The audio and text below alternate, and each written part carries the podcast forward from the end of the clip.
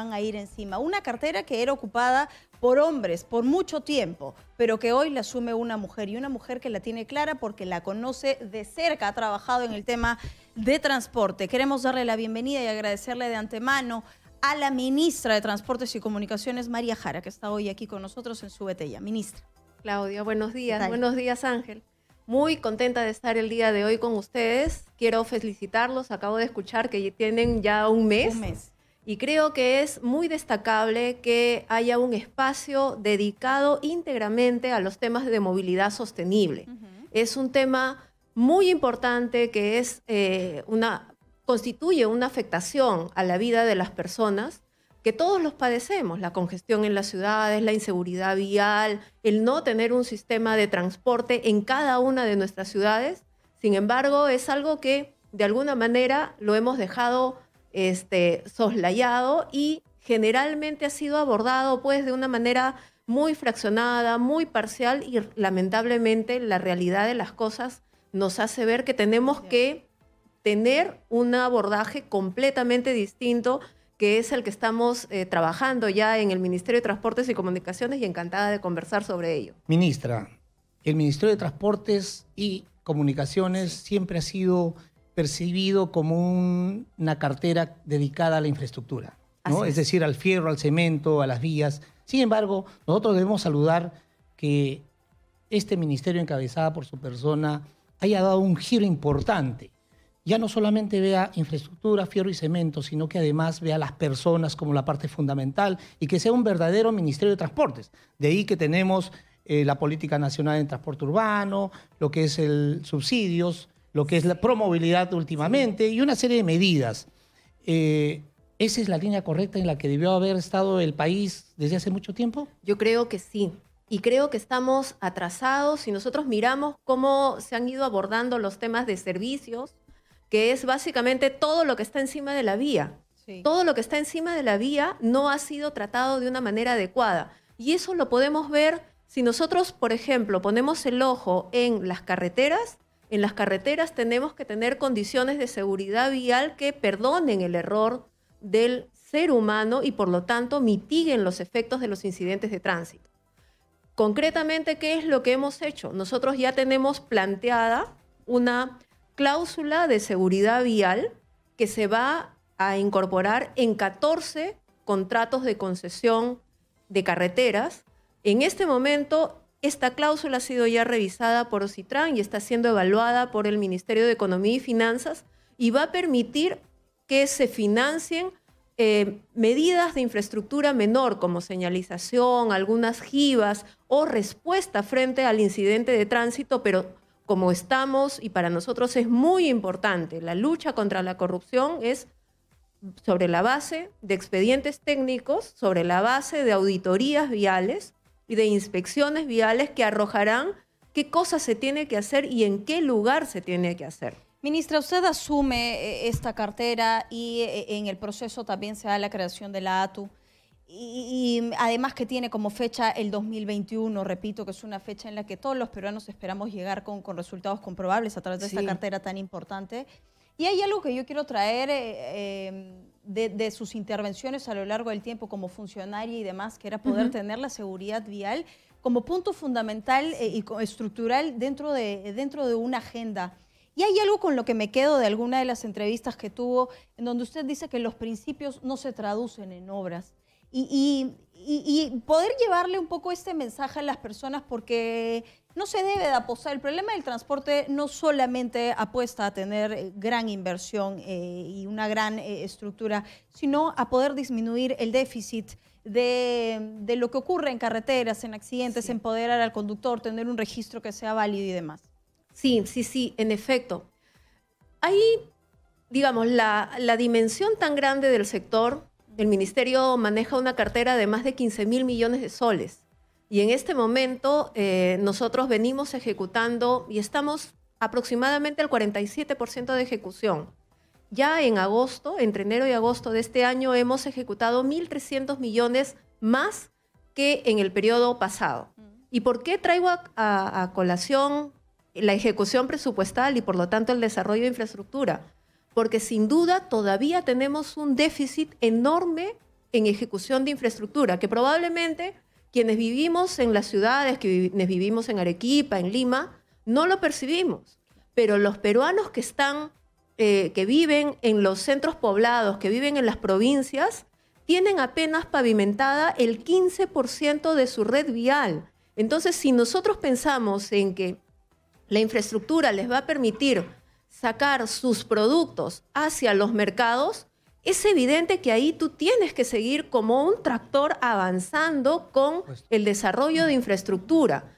Y como la inercia, digamos, el crecimiento que en este momento tenemos, solamente nos permitiría llegar en términos, digamos, equiparables al desarrollo de la red vial nacional, que lo vamos a dejar en 90%, nosotros tendríamos que demorar unos 10 o 15 años de ejecución.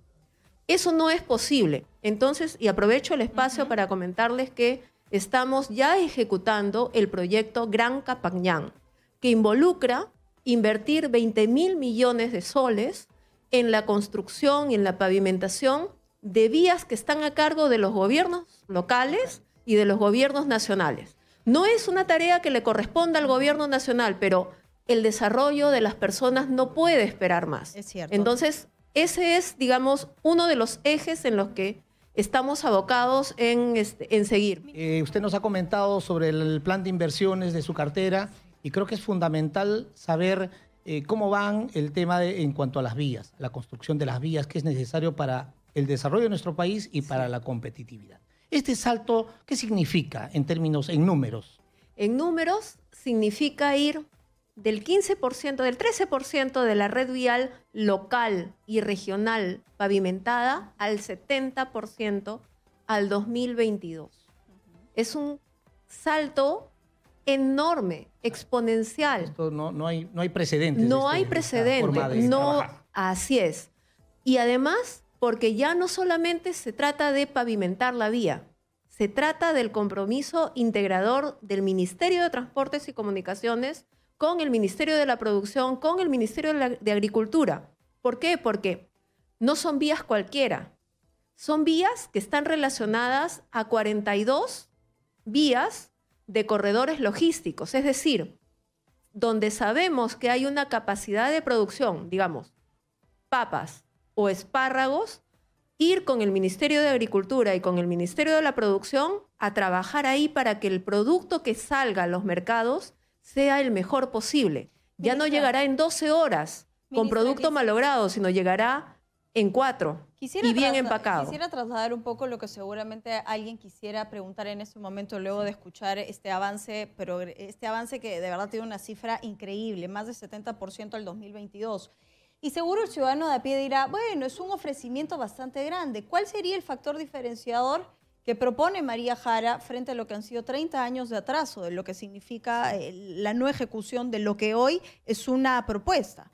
A ver, si nosotros no hiciéramos nada y dejáramos que siguiera eh, en ejecución esta parte de la red vial por parte de los gobiernos regionales y locales, llegaríamos al, al 15 o 15% siendo muy optimistas no al 70. Al 70, claro. Entonces, estamos hablando de un esfuerzo enorme, que no es, yo quisiera destacar acá, que no es un esfuerzo solamente de María Jara, sino es el esfuerzo del, del Ministerio de Transportes y, de, y convocante con los demás ministerios por una instrucción del señor presidente de la República.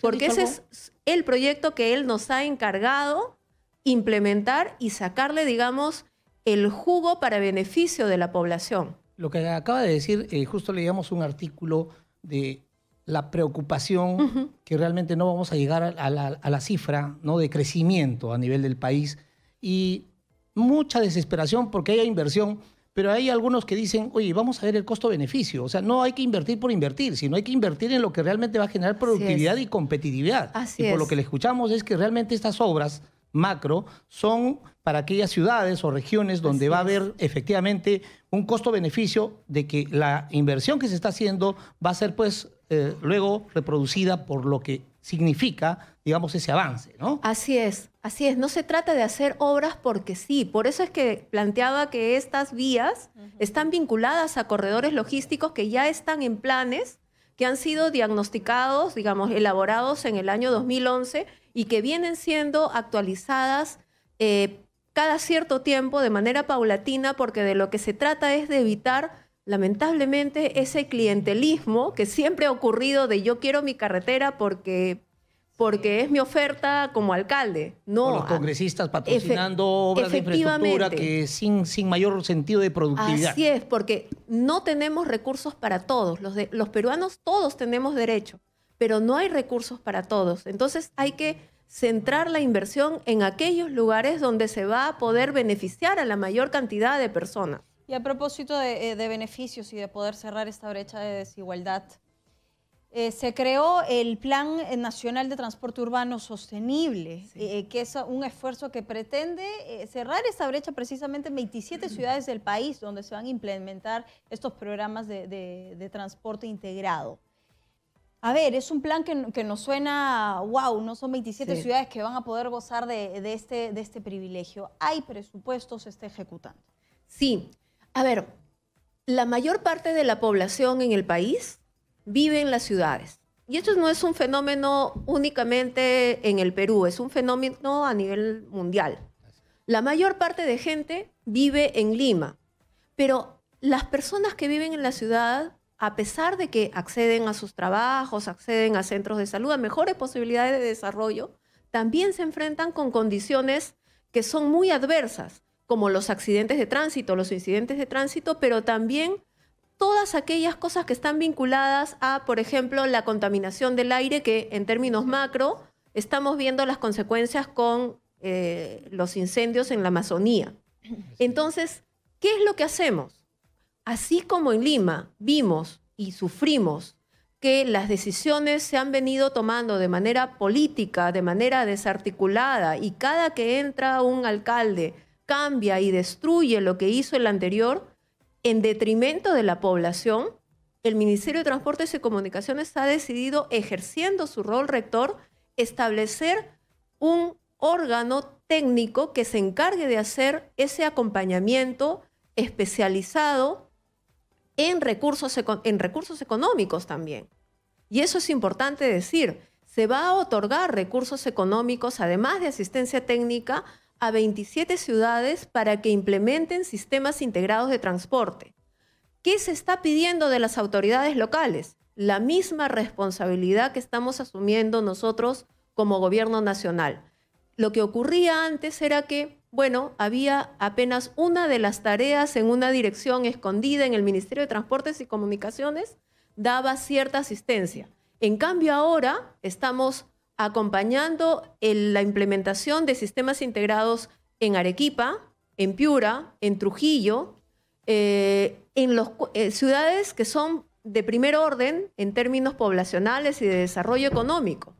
Y como les digo, ahí de lo que se trata es de que ah, todos los municipios tengan, así como nosotros tenemos nuestro Promovilidad, que es un equipo aparte, técnico, especializado los propios municipios también tengan y formen sus áreas técnicas.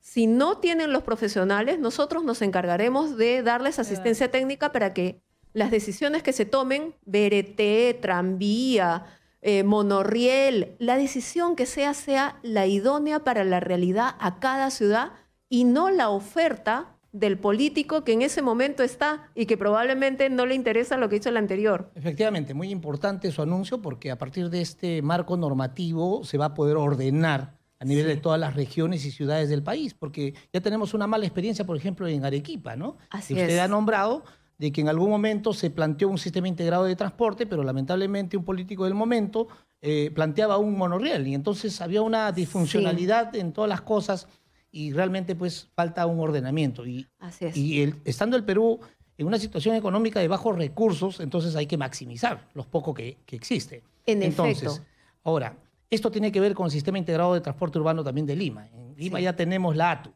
¿no? Ya tenemos la ATU. Eh, ¿qué, qué, qué, esperamos de esta entidad eminentemente técnico, como se ha dicho, en los próximos días? Si bien es cierto, el presidente de ATU ya aquí nos ha mencionado, Claudia, qué es lo que va a hacer en los primeros 100 días, pero ¿qué apoyo va a recibir de parte de su cartera? A ver, el ministerio tiene un rol rector.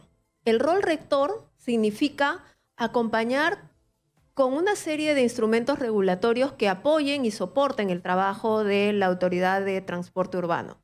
Una primera cosa que va a hacer una vez que se cierre el proceso de fusión el 25 de septiembre, esperamos que esto sea así, y ya la ATU tenga incorporado el patrimonio y eh, todos los recursos de los municipios provinciales, es un primer reordenamiento. Este reordenamiento va a ser un reordenamiento muy importante y potente, además, porque va a convocar el apoyo del Ministerio del Interior, voy a estar con el ministro del Interior eh, apoyando el trabajo del presidente de, de la ATU, porque creo que es muy importante que demos las señales claras de que se restaura el principio de autoridad en la ciudad y que las decisiones que se toman son de movilidad sostenible no solamente de gestión de tráfico, porque si tomamos medidas que mejoran los tiempos de viaje en unas vías, pero saturan en términos de unidades vehicular y además de contaminación del aire, estamos tomando decisiones que no son las adecuadas. Necesitamos fortalecer a quienes ya invirtieron, porque eso también hay que decirlo. Hay una serie de concesionarios que en este momento tienen una situación muy difícil precisamente por la inmensidad del parque eh, de vehículos informales que están saturando las vías. Entonces es ese orden el que tenemos que rescatar. Bueno, y es una decisión bastante importante eh, poder tener una sola jurisdicción. El Callao era un dolor de cabeza. Y queremos saber cuál es el poder finalmente de la infracción, ministra. A ver, la infracción siempre es un elemento, digamos, muy poderoso para poder eh, hacer que las personas respeten las normas. Sin embargo, no es el único que se debe utilizar, pero si se utiliza, tiene que ser eficaz. Porque si colocas una multa, por ejemplo, hemos visto pues los vehículos que acumulan 8 millones de soles de infracción. Son multas impagables. Claro, pero tampoco tenemos instrumentos para sacar esos vehículos del mercado y que entren al chatarreo. Bueno, estamos ya por, eh, hemos presentado al Congreso de la República de manera conjunta con el Ministerio de Economía y Finanzas y el Ministerio del Ambiente una norma que nos permita tener programas nacionales de chatarreo de unidades vehiculares, por ejemplo, estas que eh, son de una gran cantidad de infracción. Pero hay otras medidas, además que, y, por supuesto que esta tiene un impacto importante en términos de medio ambiente y que supone una inversión de parte del Ministerio de Transportes y Comunicaciones que ya tiene un presupuesto asignado para este, poder viabilizarlo. Ministra, me encantaría, me encantaría antes de pasar a esta segunda idea poder cerrar lo que usted ha dicho, porque muchos se preguntarán qué hacen, qué hacen muchos buses con multas que realmente son impagables en circulación. ¿Cuál es la función que tiene el SAT? Y, finalmente, si no existe aún eh, al 100% el chatarreo, ¿no habría alguna medida que por lo menos evite su circulación o contrarreste un poco esta omisión a, a las obligaciones que ellos tienen? Sí, por supuesto. Lo que hay que tener en claro también es que si hemos, si tenemos esta cantidad enorme de vehículos informales es porque las autoridades municipales no han hecho su trabajo. Porque estas unidades han debido ser internadas en el depósito y no salir de ahí. Pero si salen es porque algo sucedió. Entonces, desde el trabajo de sus procuradurías e inclusive el trabajo con sus propias autoridades de eh, administración eh, tributaria, tienen que poner los candados para que estas unidades no circulen. Entonces ese es un primer punto que hay que tener en cuenta y que es, creo, muy importante. Sin embargo, este tema, en, en lo que corresponde a Lima, lo va a heredar la Autoridad de Transporte Urbano. Por eso es que nosotros estamos acompañando ya con este programa de chatarreo, pero además vamos a tener que desarrollar acciones muy fuertes de fiscalización para que estas unidades no circulen. Se también tendrá que realizar un trabajo importante con el Ministerio de Trabajo para mirar cómo se busca alguna otra salida laboral para estos actores que han visto de la informalidad su fuente de trabajo y que no van a seguir operando. Y que Porque existen los espacios realmente. Efectivamente, como el caso de las motos lineales que están haciendo en este momento servicio de taxi y que es profundamente violatorio de la seguridad vial, ya los, la Municipalidad de Lima debería hacer sus operativos y llevarlos al depósito. No hay razón para que en ese tipo de temas en este momento no se trabaje. Pero hay un tema que me parece importante y yo aprovecho para, para anunciarlo.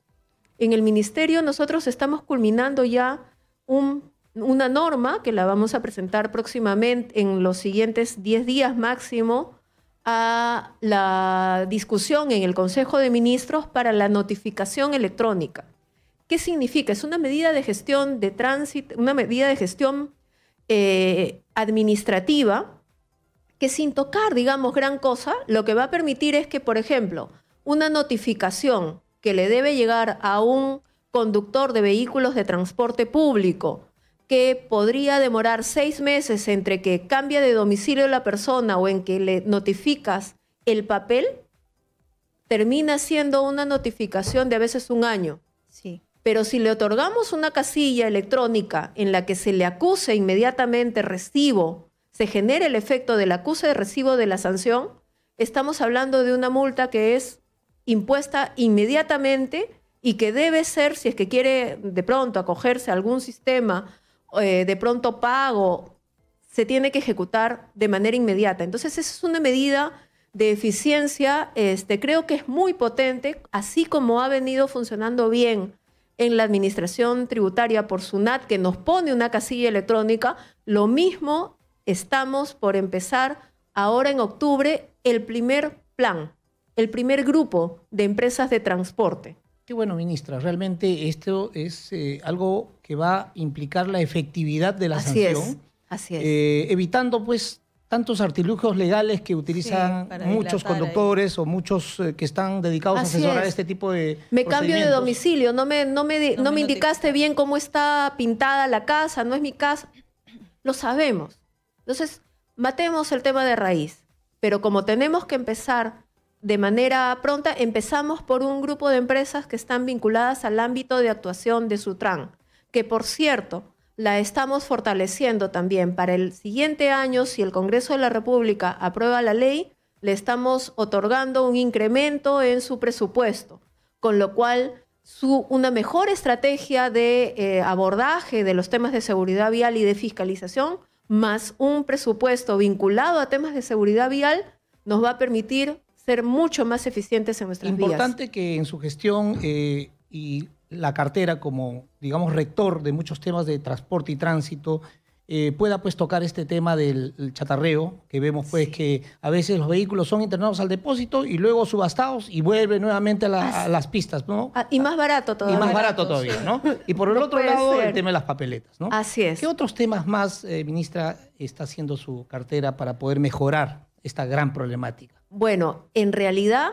eh, además de eso, estamos corrigiendo algunas cosas que eh, creo que son muy importantes. Estamos presentando un proyecto de ley al Congreso de la República para que declare la seguridad vial de preferente interés nacional.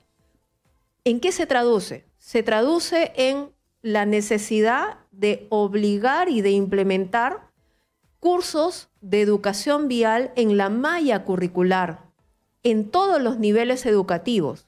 Creo que eso es un paso muy importante que no se tenía, pues, a todos nos preocupa cómo, cómo cruzamos una, una, vía, cómo este, respetamos el, el sentido del semáforo. Ya, nada de eso está establecido en una norma. Ahora lo va a estar. Me ha mencionado dos veces al Congreso. ¿El Congreso baila, baila al ritmo del Ministerio de Transportes y Comunicaciones? Bueno, ¿Se involucra? Nosotros vamos a tener una primera reunión. Ya he tenido una reunión eh, preliminar con el presidente de la Comisión de Transportes. Estamos eh, citados para el día 17 de septiembre. Espero que sea esa oportunidad en la que podamos dar cuenta de todas las cosas que hemos hecho en estos eh, cortos cuatro meses de gestión y todas las cosas que se vienen y, el paquete normativo que vamos a alcanzar al Congreso de la República para que se corrijan aquellas cosas que son muy importantes y que son trascendentales. Aquí tenemos que jugar todos, para el desarrollo de las personas. es el centro de la intervención. Ministra, eh, justamente decíamos al inicio del programa la reflexión de que el ministerio ha dado un giro y ahora está preocupándose por las personas, por todos aquellos que somos ciudadanos y caminamos por las diversas vías y que no queremos encontrarnos pues lesionados o fallecidos. Así es. Pero hablando del Congreso, eh, importante la comunicación que usted anuncia porque, mire, ¿qué pensar o qué hacer frente a un proyecto de ley que pretende legalizar los autos colectivos para que presten servicio de transporte público? O sea, así como estas, hay varios proyectos que realmente romperían la movilidad urbana sostenible. Bueno, Ángel, en el primer momento en el que me presenté, fui absolutamente clara en la posición del Ministerio de Transportes y Comunicaciones y del gobierno. No se formalizan los autos colectivos porque es un medio de transporte ilegal que pone en riesgo la vida de las personas porque las unidades no tienen ni las condiciones operativas, ni tampoco pasan por las revisiones técnicas. Los conductores tampoco tienen el tipo de licencia de conducir, que no es solamente un cartón, no es solamente un sticker. La licencia de conducir significa todo un proceso de aprendizaje y de profesionalización para llegar a ser un conductor profesional. En las vías, en las carreteras, suponen largas, o sea, infringir de largo los límites de velocidad, maniobras imprudentes. Y en las calles, en las ciudades, significa contaminación.